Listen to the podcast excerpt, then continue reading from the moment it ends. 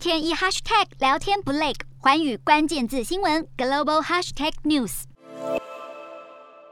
总部位于美国的生技公司莫德纳二十八号表示，已经向美国食品药物管理局 FDA 申请六岁以下儿童新冠疫苗紧急使用授权，将在五月九号前提交完整数据。如果获得批准，将会是首款六岁以下儿童可以使用的新冠疫苗。不过，美国媒体透露，FDA 似乎不大可能在六月之前对莫德纳的申请采取任何行动。原先暂定在五月举行的外部专家顾问小组会议也已经改到六月。另外，美国的跨国制药公司辉瑞。也同样积极开发儿童疫苗，先前曾提交紧急使用授权申请，FDA 也试图在二月份通过批准，但辉瑞公司认为前两次试验的效果不够好，决定推迟申请，并等待第三次试验数据，期盼能在六月取得授权。即便疫情仍处于高峰，但目前欧美大多国家的新冠疫苗接种年龄层最低为五到十一岁，而美国五到十一岁孩童中也只有百分之二十八已经完整接种疫苗。